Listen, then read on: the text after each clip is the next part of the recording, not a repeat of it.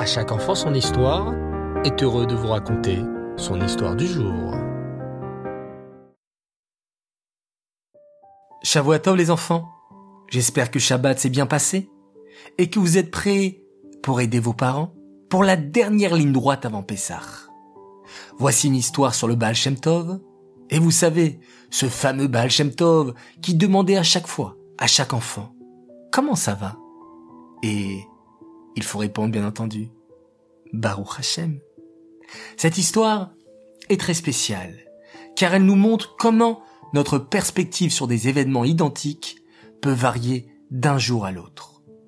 Écoutez bien. Un jour, un Bachour, un jeune homme, alla trouver le Baal Tov. En effet, il avait une question sur une controverse entre les sages et souhaitait apprendre du tzaddik la perspective de la chassidoute sur ce point a priori contradictoire. D'un côté, la Guémara nous enseigne que la Parnassa, la subsistance, pour toute l'année est fixée le jour de Rosh Hashanah. Mais d'un autre côté, la Guémara nous enseigne aussi qu'une personne est jugée chaque jour pour sa Parnassa. Rabbi, ces deux affirmations ne sont-elles pas contradictoires? Si nous avons été jugés pour notre Parnassa le jour de Rosh Hashanah, cela a lieu une fois par an, pas tous les jours. Tu as raison, lui dit le Baal. Mais viens avec moi. Le jeune homme suivit le Baal sur la place du marché. Là, ils trouvèrent Faivel, le porteur d'eau, qui portait sur chaque côté un seau d'eau. Faivel, l'interpella le Baal. Comment vas-tu aujourd'hui? Comment va ta santé, ta parnassa? Baruch Hashem, répondit Faivel. Je vais bien. Puis il soupira tristement. Vous savez, Rabbi, combien il est difficile de porter tout le long de la journée de lourds seaux d'eau.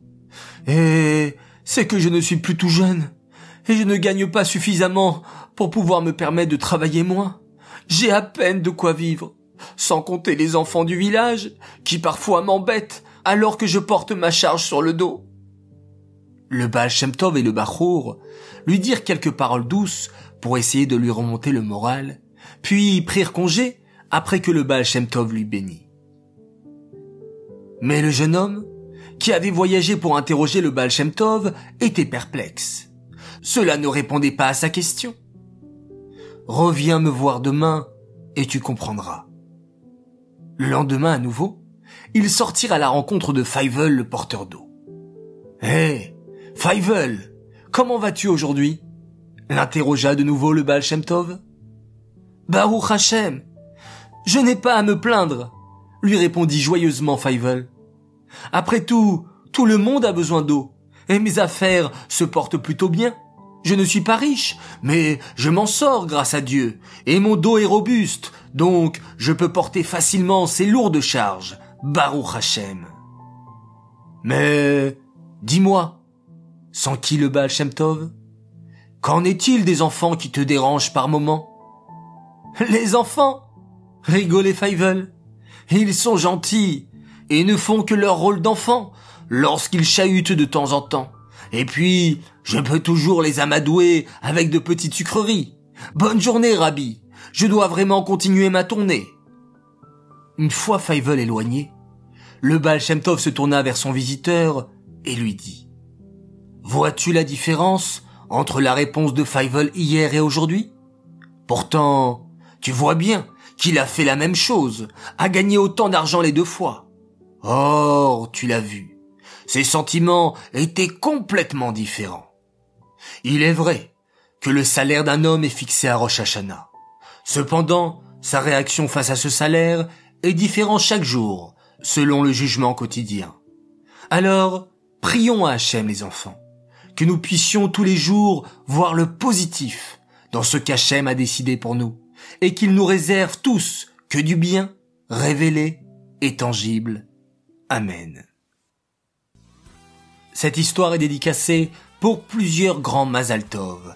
Un immense Mazaltov tout d'abord à un garçon formidable, Yosef Atiash qui a eu trois ans dernièrement, un coucou à sa sœur Edel qui est archi fan et qui écoute trois histoires par soir, et Mazaltov pour la naissance de leur petit frère, Zeav Nathan, papa et maman vous aiment énormément. Un très très grand Mazaltov également, un garçon qui a fêté la semaine dernière ses six ans il est formidable, il s'appelle Aaron Zarka. En confinement, ce n'est pas évident de fêter un anniversaire, car il aurait tant voulu être avec ses copains de l'école. Mais voilà, de loin, on pense à toi, avec tout notre cœur, nous te souhaitons plein de berachot, plein de bonheur et plein de joie. Amen.